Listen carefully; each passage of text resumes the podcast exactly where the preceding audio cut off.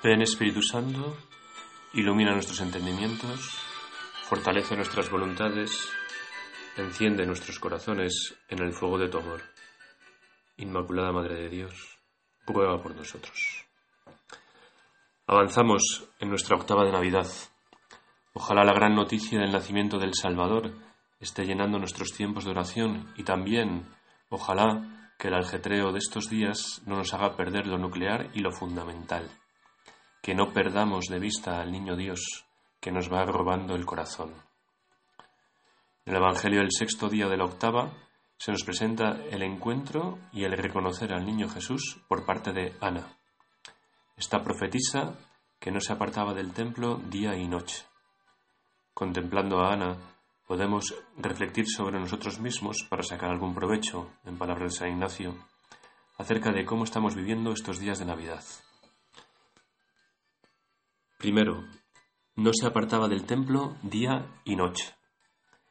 Lo que Ana hacía físicamente, no apartarse del templo, nosotros estamos llamados a vivirlo espiritualmente, si cabe con mayor intensidad en estos días tan especiales. No apartarnos de la suave y gozosa noticia de la presencia del Señor. Vivir esa presencia del Señor a lo largo del día.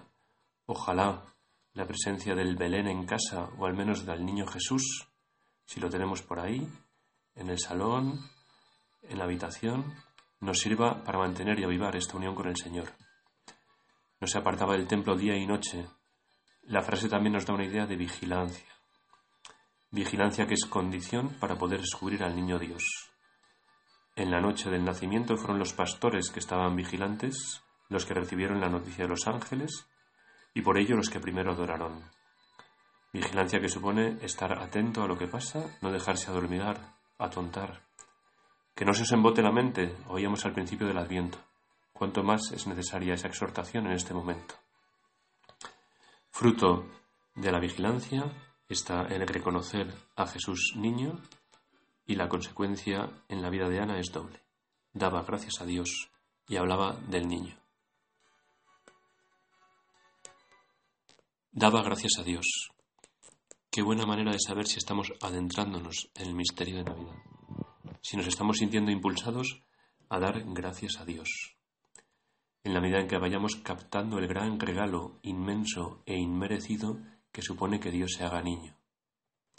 En cuando nos adentramos con asombro y admiración en el hecho de que Dios se nos da en pura gratuidad, por puro amor. Cuando tomamos conciencia de quién es el que viene, Dios mismo, y a quién viene, a nosotros, pobres que estamos en el lodo de nuestras miserias, entonces el alma se ve movida a dar gracias a Dios.